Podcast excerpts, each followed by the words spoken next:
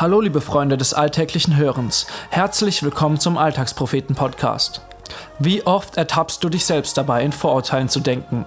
Wöchentlich, täglich, stündlich?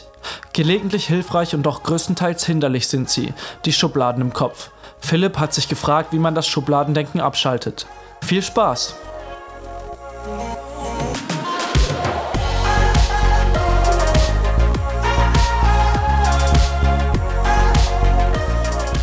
Es ist der 1. Oktober. Ich stehe gemeinsam mit rund 50 anderen Gleichaltrigen vor einer verschlossenen Tür, die mit I015 beschriftet ist. Eine interessante Szene, die sich wohl dieser Tage an vielen Orten in Deutschland abspielt. Eine Situation, die ich in meinem 21-jährigen Leben schon oft miterlebt habe. Verunsichert stehen im Flur 50 junge Menschen. Bis auf drei Mädels, die sich offensichtlich kennen, redet niemand. Die einen schauen auf ihr Handy, andere starren Gedanken verloren in die Luft. Manche hören Musik, wieder andere sitzen zusammengekauert auf dem Fußboden. Immer wieder schweifen Blicke den Raum hoch und wieder runter. Unsichere Blicke, analysierende Blicke. Hoch, runter, rechts, links, wieder aufs Handy.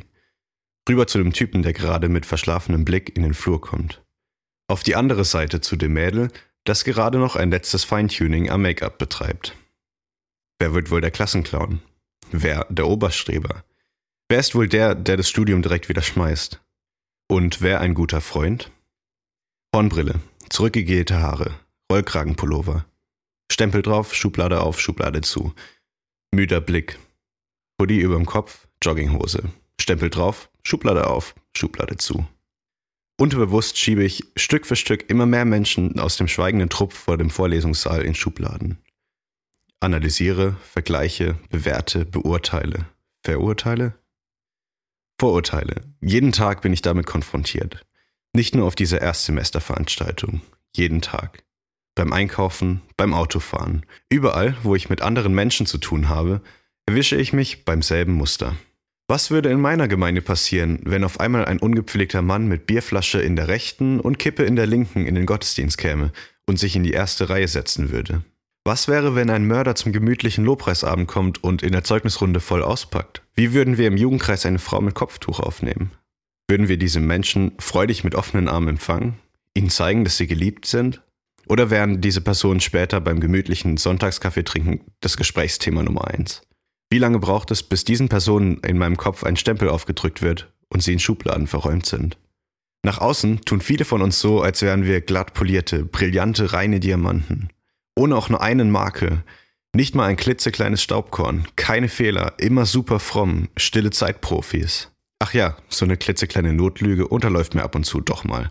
Aber das ist ja nur halb so wild. Doch ein ehrlicher Blick in mich hinein zeigt, dass ich höchstens ein Kieselstein bin. Ein kleiner, von der Zeit und Erosion gezeichneter Reinkiesel. Hier eine Kante, dort eine unschöne Alge.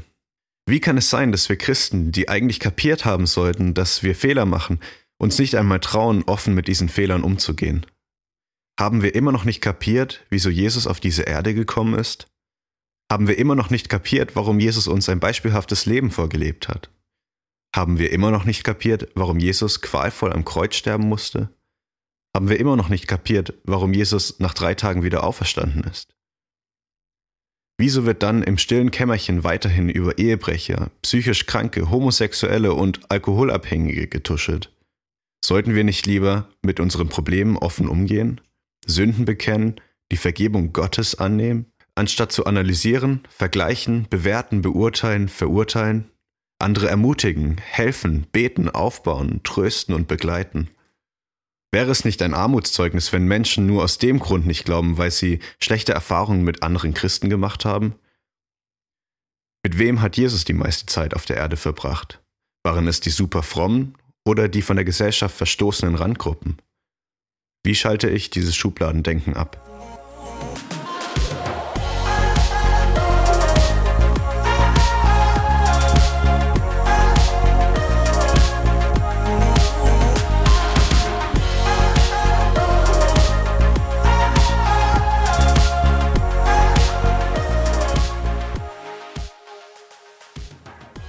Das war der Alltagspropheten-Podcast.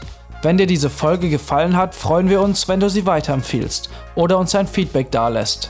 Wenn du unsere Texte nicht nur mit deinen Ohren, sondern auch mit deinen Augen erleben möchtest, schau bei uns im Internet auf www.alltagspropheten.de vorbei und folge uns auf Facebook, Twitter, Instagram und WhatsApp, um keinen Beitrag mehr zu verpassen. Bis dahin, mach's gut und viel Spaß beim alltäglichen Hören und Lesen.